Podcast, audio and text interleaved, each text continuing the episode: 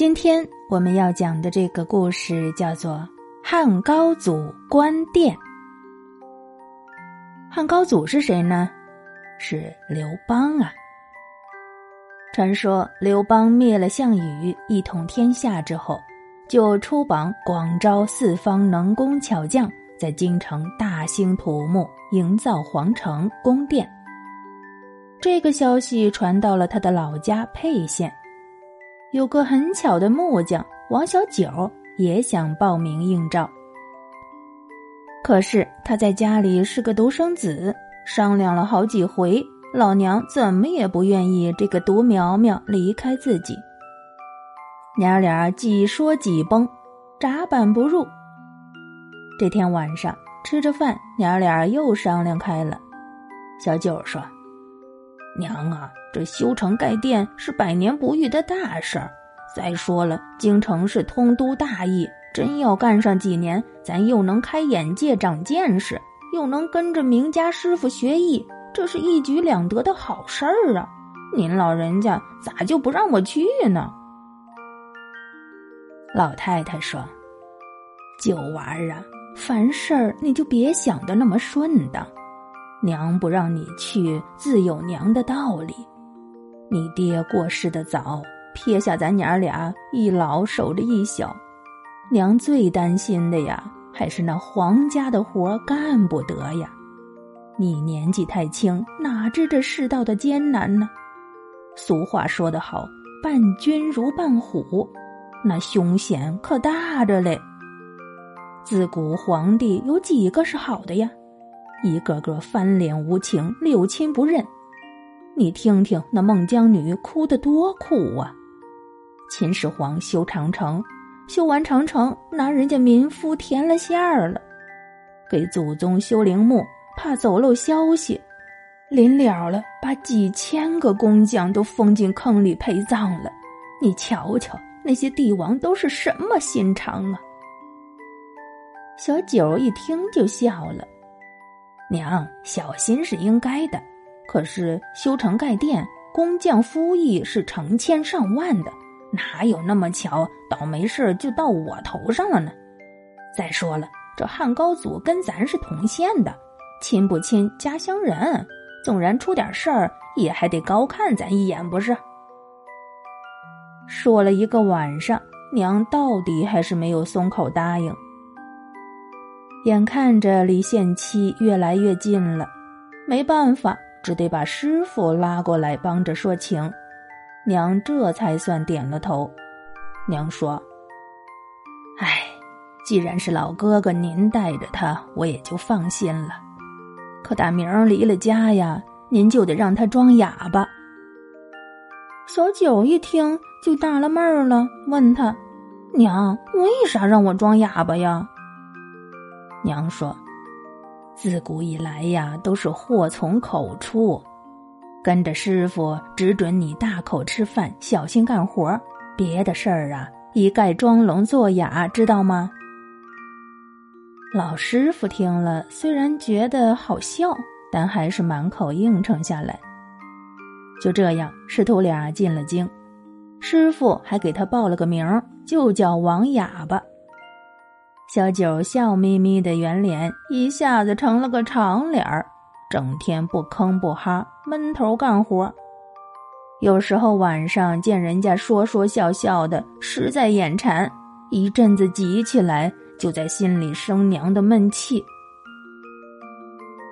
俗话说：“怕鬼招魔障。”你越是怕事儿，怕事儿，那事儿啊，就真就落到你头上来了。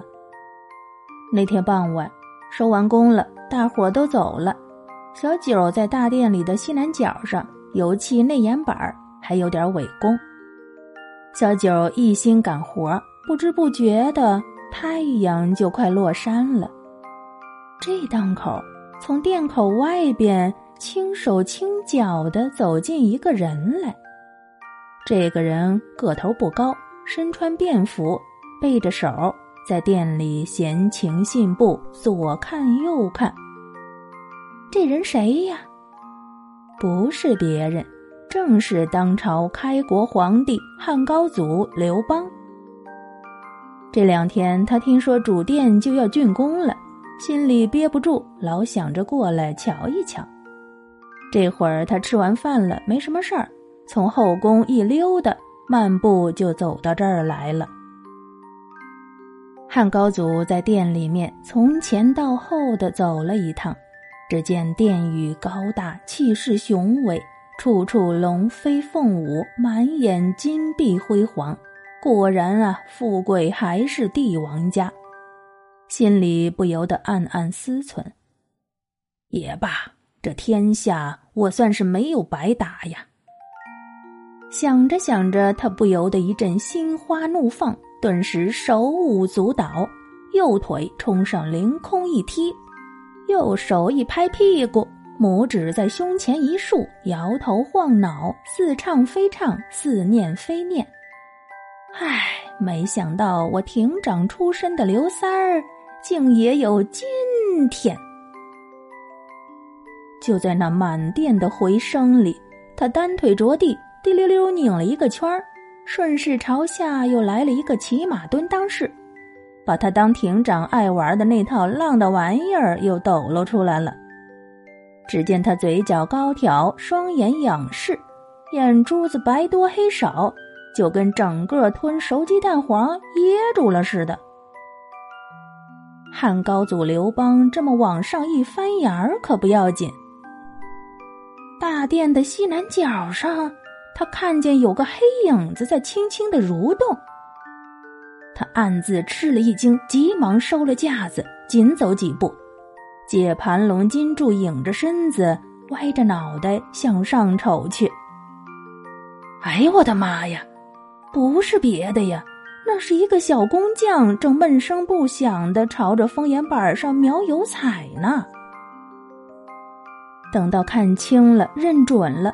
这汉高祖刘邦的一身冷汗也下来了，心里想：“哎呀，刚才我那阵手舞足蹈、连唱带做、得意忘形、丑态百出，连我自己的小名都给说出来了，还不全让这小子听了去看了去？这要传出去一宣扬，我堂堂的皇帝岂不成了个痞子无赖了？”他心里盘算。怎么着，这事儿也不能走漏风声。还好，眼下只有这小子一个人知道。事不宜迟，要想保住我皇家的尊严，我必须杀人灭口。主意拿定了，他就故作惊慌，一面高叫着“抓刺客，抓刺客呀”，一面磕磕绊绊的奔出大殿，两腿一软，扑倒在地上。那些随从侍卫们一听皇帝高喊着抓刺客，立刻舍命狂奔过来救驾抢功。仓促之间没有坐处，一个太监匍匐在地上，拱起后背，扶起圣上坐下压压惊。此时的汉高祖刘邦脸色蜡黄，冷汗涔涔，把个手朝着大殿里乱指。众武士一见圣驾惊成了这等模样，一个个如狼似虎般扑进了大殿，很快就揪出了王小九。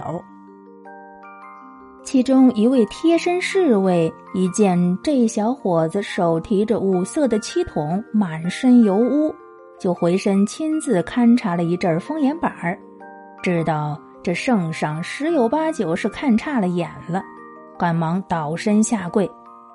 启奏我主，此人并非刺客，乃是一名工匠啊！因在大殿顶上干活，不知道圣驾降临，未及回避。汉高祖刘邦心里清楚，但是他龙目微起，仔细打量打量，可不是咋的。这人手提一个漆桶，油腻满身，眉目善良，面貌忠厚。完全没有半点刺客的模样。可是，他把眼睛一闭，大声呵斥道：“奴才，既是工匠，那他左手暗藏利刃，意欲何为呀？”侍卫转脸一看，忙下跪禀道：“圣上且宽心，这不是兵器，这是一块小小的刮灰板儿，是用牛角制成的，乃七将必备之物啊！他话还没说完呢，汉高祖勃然大怒，厉声呵斥：“你这个无知的蠢材，为何他的内情你件件皆知？”这位侍卫琢磨了琢磨皇上这话音儿，明白了，皇上这是一定要处死这个人呢。顿时心领神会，爬起来一声断喝：“来人呐！这人伺机谋刺圣驾，罪在不赦，立刻推出去斩首。”直到这一步，王小九才算明白了过来，原来这刘三儿就是汉高祖啊！他这是怕自己的丑事外扬，杀我灭口。心一横，啥也不怕了。一见众武士要过来捉他，两眼一眯，抡着气筒就玩起了磨盘车轮转来了。一头转一头，朝着风眼板上指着，哇哇哇哇哇哇哇哇哇！众武士谁都没料到这人是个哑巴。小九这么一阵乱叫，又眯着眼睛把桶里五色的油漆一个劲儿的胡泼乱洒，一圈人躲躲闪闪的，谁也不敢上前了。这一阵乱叫可把常侍给气坏了，卷袖子、撸胳膊，抽出随身的宝剑就要亲自动手。可是汉高祖听见了这阵乱叫，脸儿也不黄了，汗也不淌了，头也不晕了。眼也睁开了，他嘴上没说什么，但心里有数。这哑巴是有耳听不见，有话说不出啊！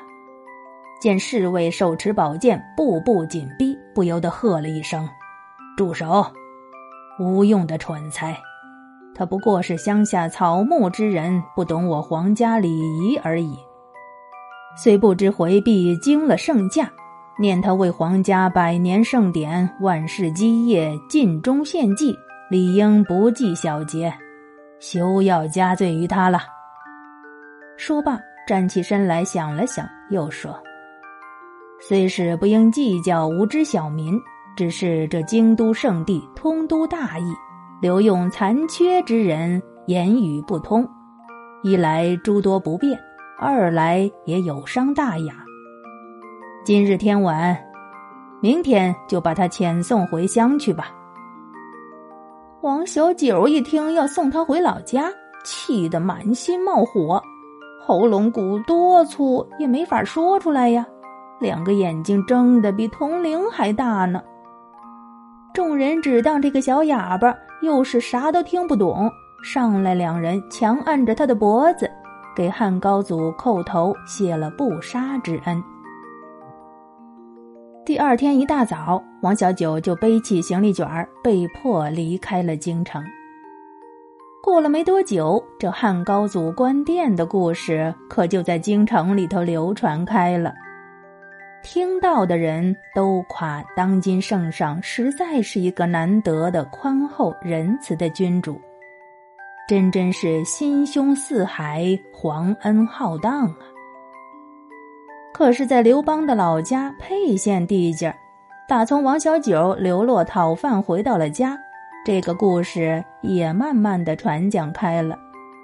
说起来，故事的老根儿是一个，可是乡里百姓讲的跟京城里百姓们讲的可就大不相同了。